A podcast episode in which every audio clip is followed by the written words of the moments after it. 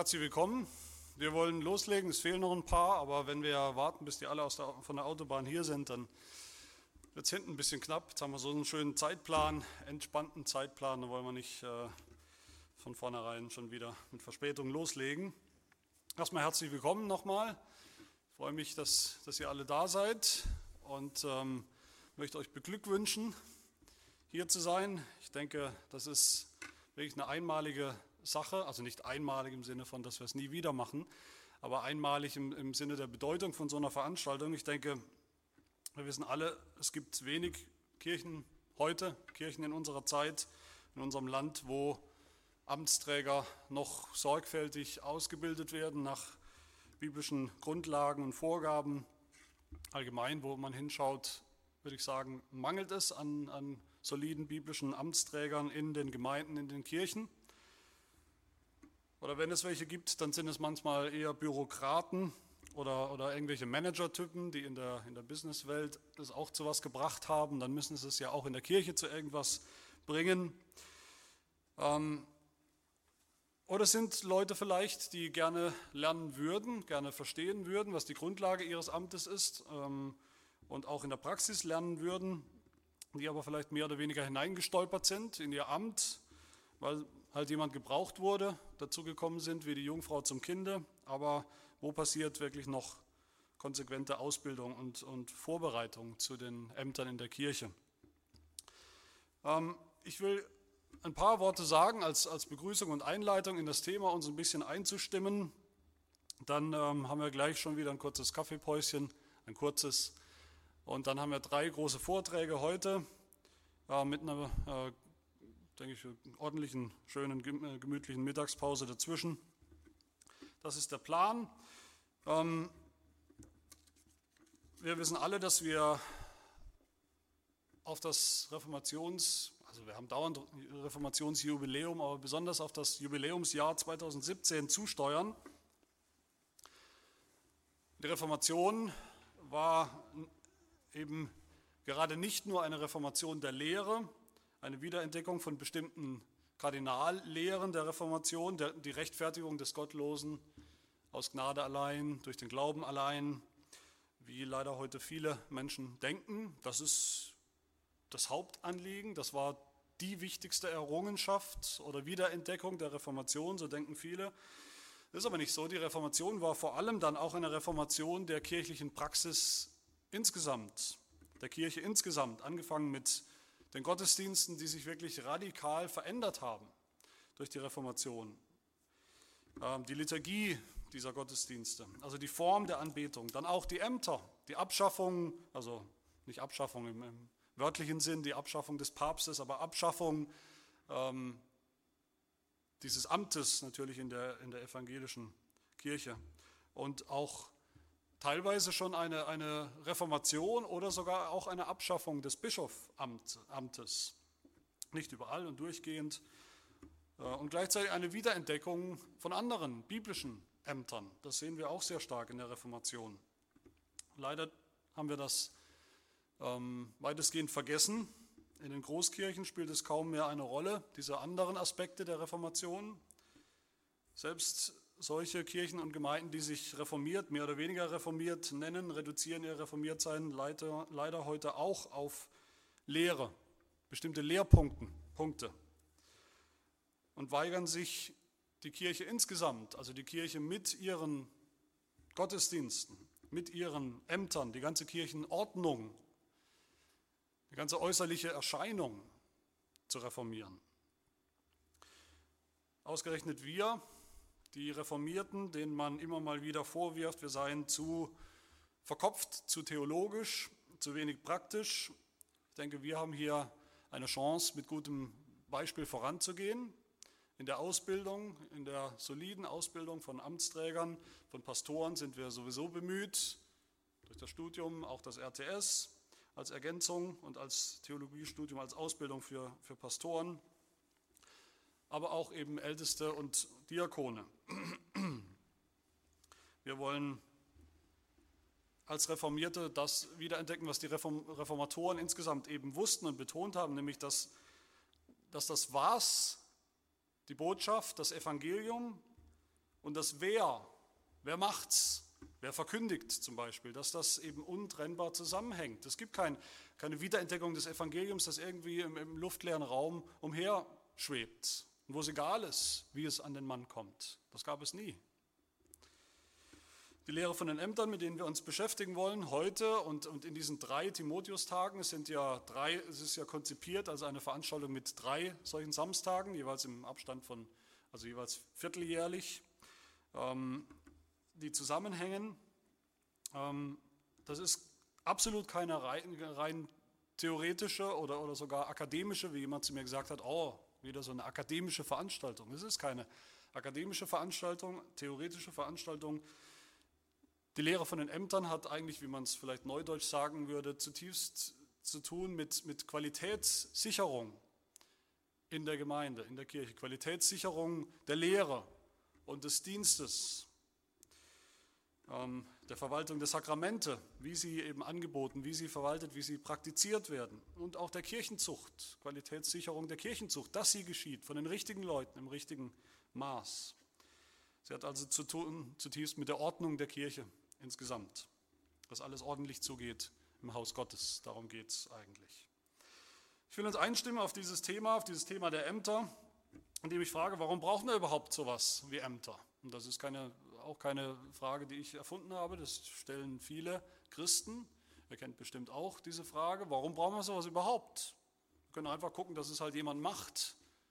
Potenziell ist jeder kommt jeder in Frage. Warum brauchen wir sowas wie Ämter? Warum brauchen wir überhaupt sowas in unserem, wenn wir, wenn wir an das Christsein, das christliche Leben insgesamt denken, warum brauchen wir sowas wie menschliche, sehr menschliche, schwache, sündhafte Hirten, Pastoren, Älteste, Diakone, solche, von denen uns die Nase nicht passt und der Anzug nicht passt und die wir vielleicht gar nicht so richtig sympathisch finden? Warum brauchen wir sowas? Wir sind doch in unmittelbare Verbindung mit unserem Gott und, und Heiland. Wir haben den Heiligen Geist. Warum brauchen wir so menschliche Zwischenhändler sozusagen? Warum?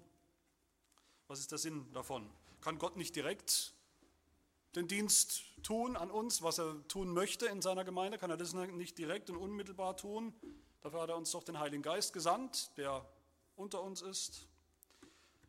Wozu menschliche Mithilfe? Wozu menschliche Stellvertretung vielleicht sogar im schlimmsten Fall? Und dazu wollen wir anfangen, wo die Schrift auch anfängt, nämlich bei der Himmelfahrt Jesu, einem äh, heilsgeschichtlichen Datum, das äh, insgesamt sowieso viel zu wenig beachtet ist. Wir leben manchmal so, als hätte die Himmelfahrt eigentlich gar keine richtige heilsgeschichtliche Rolle für uns, für unser Heil, für das christliche Leben. Gut, Jesus ist gestorben, er ist auferstanden, das ist wichtig und zentral, aber dann, ja gut, er musste ja irgendwo hin. So denken wir manchmal. Dann ist er halt auch noch in den Himmel aufgefahren. Aber was, was für eine Bedeutung hat das? Und ich will dazu einen, einen Text lesen, auf den wir immer wieder, der ist sozusagen programmatisch, auf den werden wir immer wieder zurückkehren in diesen Tagen insgesamt. Das ist nämlich aus dem Epheserbrief Kapitel 4, die ersten 16 Verse, die will ich lesen ähm, zur, zur Einstimmung. Da schreibt der Apostel Paulus, so ermahne ich euch nun, ich, der Gebundene im Herrn, dass ihr der Berufung würdig wandelt, zu der ihr berufen worden seid, indem ihr mit aller Demut und Sanftmut, mit Langmut einander in Liebe ertragt und eifrig bemüht seid, die Einheit des Geistes zu bewahren durch das Band des Friedens. Er spricht also die ganze Gemeinde hier an. Ein Leib und ein Geist, wie ihr auch berufen seid zu einer Hoffnung eurer Berufung. Ein Herr und ein Glaube, eine Taufe, ein Gott und Vater aller, über allen und durch alle und in euch allen. Also zunächst sehen wir hier in diesem ersten Abschnitt, Paulus begründet hier die Einheit der Gemeinde. Es geht um die Einheit der Gemeinde Jesu, das ist sein Thema. Und worin liegt sie? Worin liegt sie begründet? Weiter. Jedem Einzelnen von uns aber ist die Gnade gegeben nach dem Maß der Gabe des Christus. Darum heißt es, er ist emporgestiegen zur Höhe, hat Gefangene weggeführt und den Menschen Gaben gegeben. Das Wort aber, er ist hinaufgestiegen, also das ist die Himmelfahrt, was bedeutet das anderes, als dass er zu, auch zuvor hinabgestiegen ist zu den Niederungen der Erde? Der hinabgestiegen ist, ist derselbe, der auch hinaufgestiegen ist über alle Himmel, damit er alles erfülle. Das heißt, es geht hier um den Auferstandenen, um den Aufgefahrenen, Christus. Und es geht jetzt sozusagen um das Problem, Christus ist aufgefahren, Christus ist weg von der Erde. Und was ist jetzt mit der Gemeinde? Und es geht darum, dass gesagt wird, dass Paulus sagt mit anderen Worten, Jesus hat seine Gemeinde nicht sich selbst überlassen. Nicht, er hat sie nicht, seine Jünger nicht als Weisen zurückgelassen, wie Jesus ja mal sagt, sodass es uns jetzt an etwas fehlt in der Gemeinde. Er hat uns den Heiligen Geist gegeben, heißt es. Durch den Geist hat er uns wiederum Gaben gegeben. Man könnte auch sagen, vom griechischen Wort her, Geschenke gegeben. Jesus ist aufgefahren in den Himmel und mit seiner Auffahrt, Himmelfahrt hat er Geschenke gegeben seiner Gemeinde. Und was sind diese Geschenke? Weiter. Und er hat etliche als Apostel gegeben, etliche als Propheten, etliche als Evangelisten, etliche als Hirten und Lehrer. Wir erinnern uns, es geht immer noch um die Einheit, es geht um die Einheit der Gemeinde. Worin besteht sie? Wer oder was hält die Gemeinde zusammen? Und wie ist das Problem gelöst, dass Jesus jetzt nicht mehr leibhaftig unter uns ist? Und da nennt der Apostel Paulus eben diese Ämter. Etliche als Apostel, etliche als Propheten, etliche als Evangelisten, etliche als Hirten und Lehrer hat er gegeben. Es sind bestimmte Ämter, die eben immer ausgefüllt werden von bestimmten konkreten Menschen und Personen in der Kirche. Und wozu? Vers 12. Zur Zurüstung der Heiligen, für das Werk des Dienstes, für die Erbauung des Leibes des Christus. Und mit welchem Ziel? Am Ende heißt es, bis wir alle zur Einheit des Glaubens und der Erkenntnis des Sohnes Gottes gelangen. Also wir müssen uns das mal auf der Zunge vergehen lassen, wofür diese Ämter sind, mit welchem Ziel. Bis wir alle zur Einheit des Glaubens, zur Erkenntnis des Sohnes Gottes gelangen, zur vollkommenen Mannesreife, zum Maß der vollen Größe des Christus, damit wir nicht mehr Unmündige seien, hin und her geworfen und umhergetrieben von jedem Wind der Lehre durch das betrügerische Spiel der Menschen, durch die Schlauheit, mit der sie zum Irrtum verführen, sondern wahrhaftig in der Liebe heranwachsen in allen Stücken zu ihm hin, der das Haupt ist, der Christus. Von ihm aus vollbringt der ganze Leib, zusammengefügt und verbunden durch alle Gelenke, die einander Handreichung tun, nach dem Maß der Leistungsfähigkeit jedes einzelnen Gliedes, das Wachstum des Leibes zur Auferbauung seiner selbst in Liebe.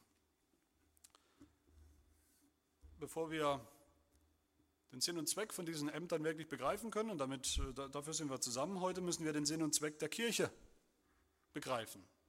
Welche Rolle hat eigentlich die Kirche im christlichen Leben? Das hängt ja zusammen. Die, die sagen, warum brauchen wir überhaupt Ämter, warum brauchen wir menschliche Diener und, und, und äh, Zwischenhändler sozusagen, das sind meistens die, die auch dann als nächsten, nächste Stufe sozusagen fragen, warum brauchen wir überhaupt eine Kirche. Wenn ich gläubig bin und ich habe meinen Heiland im Himmel, mir ist der Heilige Geist ins Herz gegeben, was anderes brauche ich eigentlich nicht. Warum brauchen wir eigentlich die Kirche?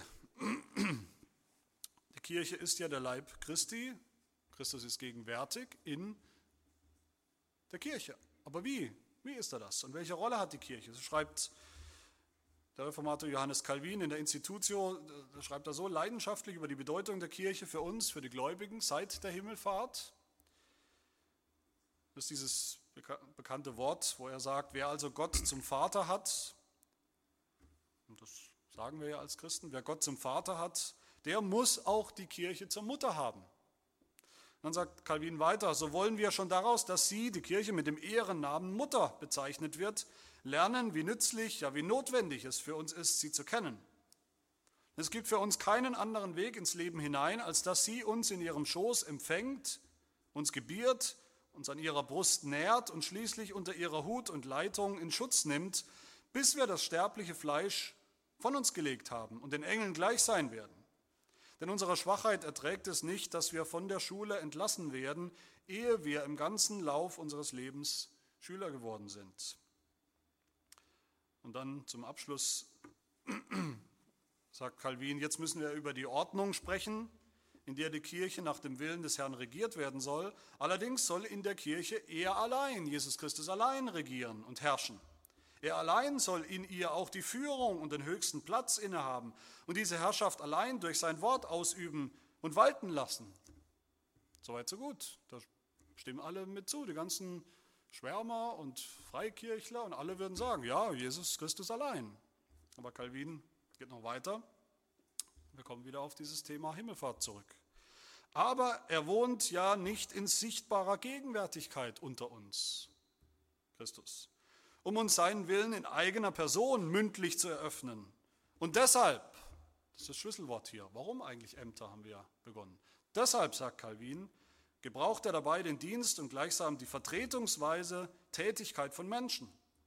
Das tut er freilich nicht, um sein Recht und seine Ehre auf sie zu übertragen, sondern nur, um durch ihren Mund selbst sein Werk zu tun, wie auch ein Handwerker zur Verrichtung seiner Arbeit ein Werkzeug verwendet. Das heißt, alle Amtsträger, Pastoren, äh, Älteste, Diakone sind Werkzeuge in der Hand Gottes, durch die er selbst sein Werk tut. Es ist nicht so, als tun sie plötzlich das Werk und Gott überlässt sie sich selbst. Nein, Gott tut sein Werk durch sie. Sie sind Stellvertreter Christi im richtigen, guten Sinne, weil Jesus Christus nicht in dieser Zeit nicht sichtbar, nicht leibhaftig unter uns ist, gegenwärtig ist. Sie sind Gaben, die Amtsträger sind Gaben, also Geschenke des Auferstandenen, des aufgefahrenen Christus, durch die er,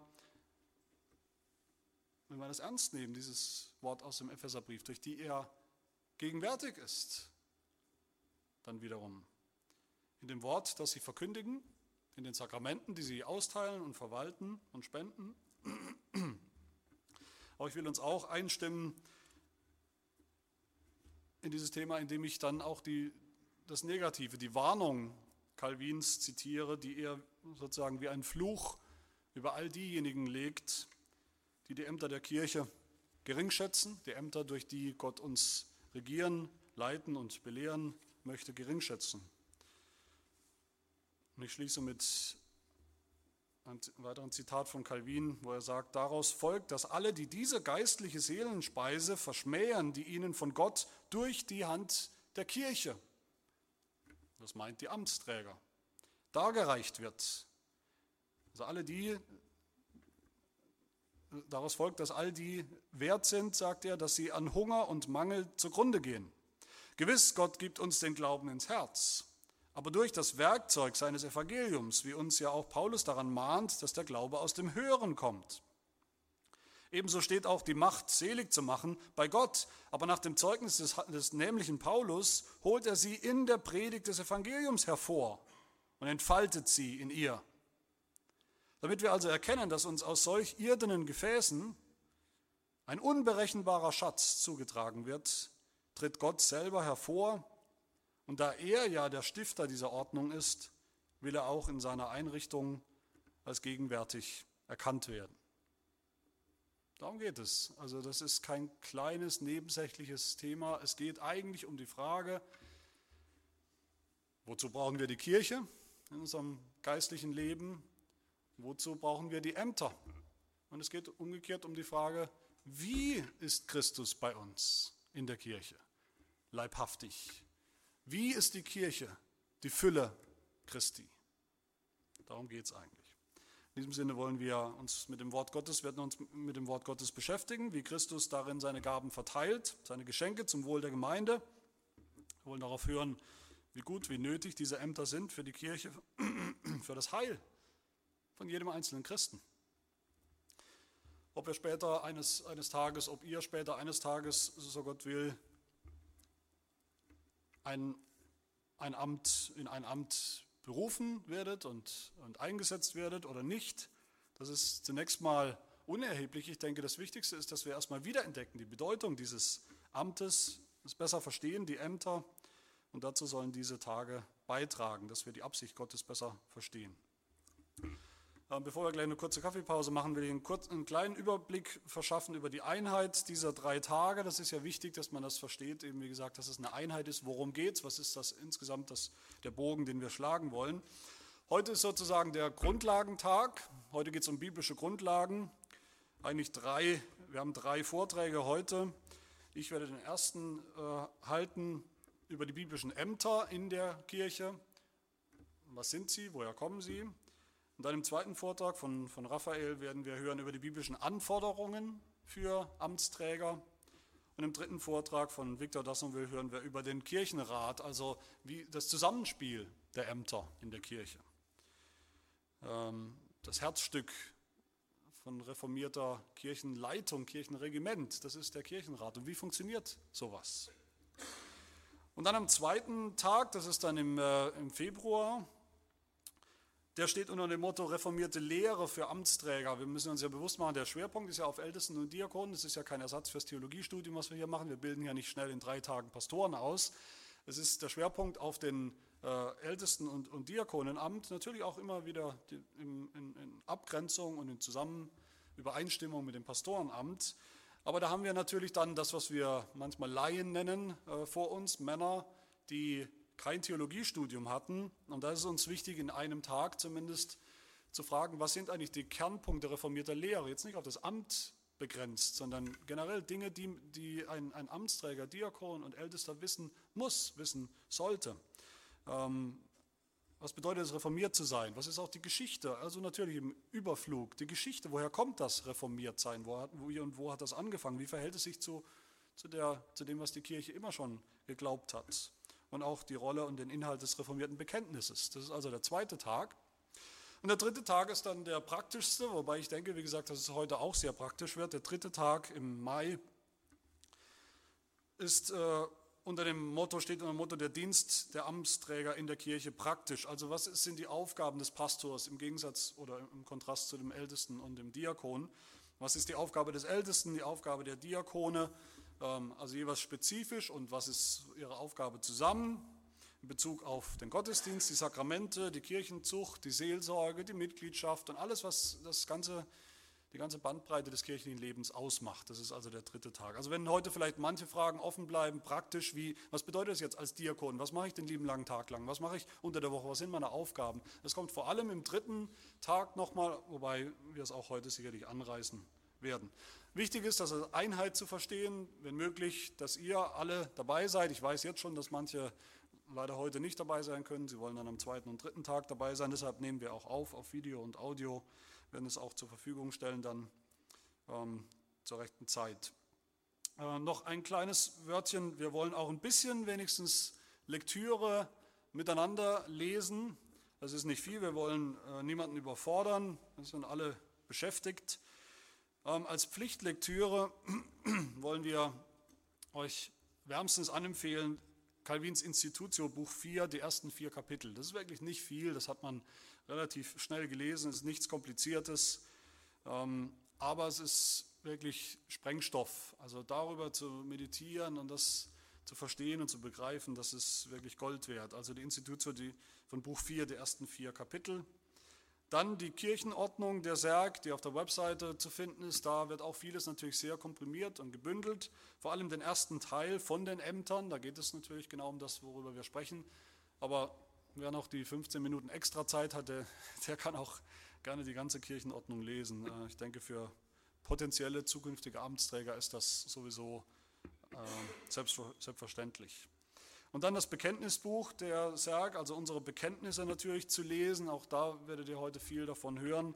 Ich will mal vor allem für die, die was mitschreiben wollen, äh, empfehlen, also als spezielle äh, Lektüre im Heidelberger die Fragen 65 bis 85, alles was mit den Sakramenten und Kirchenzucht zu tun hat, in welche Rolle da möglicherweise die Amtsträger äh, spielen könnten. Und im niederländischen Bekenntnis die Artikel 27 bis 35. Und dann möchte ich noch drei Bücher empfehlen. Das ist keine, keine Pflicht, aber wer Zeit hat, ähm, dem seien diese Bücher sehr Das eine ist sehr grundlegend. Leider ähm, im Niederländischen gibt es äh, vieles in der Art, im Englischen auch, im Deutschen äh, leider nicht oder nicht mehr. Das ist ein Kommentar, Church Order Commentary, ein, ein Kommentar über die klassische Dortrechter Kirchenordnung, die ja auch Grundlage unserer Kirche ist, ähm, wo also jeder Artikel kommentiert wird. Was ist damit gemeint? Wie sieht das in der Praxis aus? Also es ist wirklich Gold wert, dieses Ding. Und dann zwei andere äh, englische Bücher. Das eine ist äh, von Cornelius van Damme, äh, The Elder. Das ist deshalb so wertvoll, weil es wirklich ein biblisch-theologisches Buch ist. Also ein Buch, das nicht ein bisschen Exegese hier rumdoktert an ein paar, drei Versen im, im ersten und zweiten Timotheusbrief, sondern dass sich die ganze Heilige Schrift anschaut, das Alte Testament, Und nicht nur überall Wortsuche, wo das Wort Ältester vielleicht vorkommt, sondern wirklich eine biblisch-theologische Studie über die Rolle der, der Ämter im Volk Gottes, von Anfang bis zum Ende. Von Genesis bis zur Offenbarung. Das ist wirklich Gold wert, dieses Buch. Und es hat auch einiges über die anderen Ämter zu sagen. Aber natürlich der Schwerpunkt ist das Ältestenamt. Und das ist eine Sammlung von, von äh, Artikeln, Call to Serve, ähm, wo man wirklich auch wunderbar, also die unterschiedlichsten äh, Bereiche sind da abgedeckt, alle, alle also Ältesten und Diakonen, ähm, praktisch, theologisch, äh, Lehre, die sie auch wissen und kennen sollten, ähm, von, von ähm, namhaften reformierten Theologen. Äh, auch sehr, sehr zu empfehlen, diese drei Bücher. Könnt ihr auch mal reinschauen nachher. Ähm, es steht auch nichts dagegen, dass wir eine Sammelbestellung machen. Wenn, wenn, ihr, wenn es fünf oder zehn gibt, die sagen, ich will dieses Buch oder jenes Buch, dann können wir das auch organisieren. Ähm, heute ist es ja nicht so schwer, über Amazon das selber zu machen, aber das können wir durchaus auch machen, wenn da Interesse besteht. Ähm, auch wenn Interesse besteht an der Kirchenordnung, wir sind dabei, die noch ein bisschen äh, zu verschönern, vor allem vom Layout, aber auch inhaltlich gibt es sprachlich noch ein paar Dinge zu ändern und dann wird, werden wir das auch nochmal ausdrucken, wer das in gedruckter Form haben möchte, das auch gerne. Ähm, nochmal, nochmal den Appell von mir, ob ihr jetzt nächstes Jahr, in zwei Jahren, in fünf Jahren oder zehn Jahren Amtsträger werdet in der, in der Kirche, in der Gemeinde oder nicht. Das ist nicht der Schwerpunkt. Leider haben auch ein, zwei abgesagt und sagen, ich bin doch, ich werde doch sowieso kein Amtsträger, ich habe nicht vor, Ältester oder Diakon zu werden.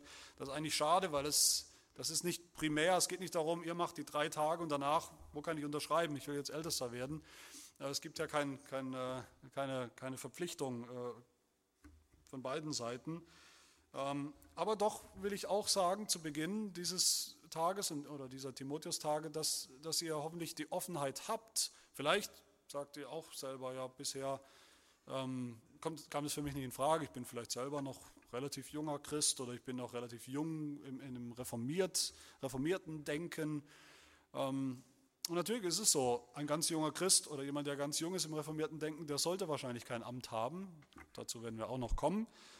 Aber es geht nicht darum, dass man erstmal 50 Jahre Mitglied einer reformierten Kirche sein muss und dann kommt man in Frage für ein Amt. Also wenn man hier jetzt denkt über, wir sind jetzt ein halbes Jahr damit beschäftigt durch diese drei Tage und man denkt zwischendurch auch immer wieder mit, ähm, will euch einfach äh, ermutigen, da offen zu sein, auch durch diese Tage ähm, euch mit diesem Thema auseinanderzusetzen und ähm, offen zu sein für, für Gottes Ruf und Gottes Berufung. Ähm, ich denke, an dieser Stelle möchte ich gern äh, beten, dass wir auch äh, diesen Tag beginnen unter, unter Gebet. Und dann haben wir eine kurze Pause, dann können wir uns mit Kaffee stärken, bevor wir zum ersten Vortrag kommen. Lass uns beten. Ja, unser Gott, wir kommen zusammen. Wir danken dir für die Gelegenheit, die Zeit und den Raum, uns zu beschäftigen mit so einem wichtigen Thema in deinem Wort. Herr, letztlich der Frage, wie du uns nah bist in der Kirche, wie du uns dienst aus der Hand von Menschen und durch den Mund von Menschen, die du berufen hast, wie es schon von Anfang an der Fall war, aber insbesondere seit der Himmelfahrt Jesu Christi redest du zu uns durch den Mund von Verkündigern, von Predigern und regierst uns durch Älteste, durch einen Kirchenrat, durch Hirten und sorgst dich auch um uns durch Hirten. Herr, wir danken dir, dass du das so bestimmt und eingesetzt hast zu unserem Wohl, ja, zu unserem Heil, dass wir dir so wichtig sind, dass du selbst dafür sorgst, durch deinen Ruf, durch deine Berufung, dass wir immer die Hirten haben, die wir nötig haben, damit dein Volk nicht zugrunde geht. Und so bitten wir dich auch zu Beginn dieser Veranstaltung eindringlich, Herr, du bist der Herr der Ernte, und du kannst immer genügend Arbeiter in die Ernte senden und darum bitten wir dich, ob das in unserer Gemeinde hier in Heidelberg ist oder in den anderen Gemeinden, die wir repräsentieren, in unserem Land oder auch in anderen Ländern, Herr, hilf, dass die, die berufen werden, auch ausgebildet werden, auf deinen Ruf antworten und so deiner Kirche dienen. Er mache auch uns offen für dein Rufen für deine Korrektur auch durch dein Wort, sodass wir alle wachsen zu dem Ziel hin, das der Apostel Paulus uns so wunderbar vor Augen stellt, zu der Fülle des Christus. Dies bitten wir in Jesu Namen. Amen.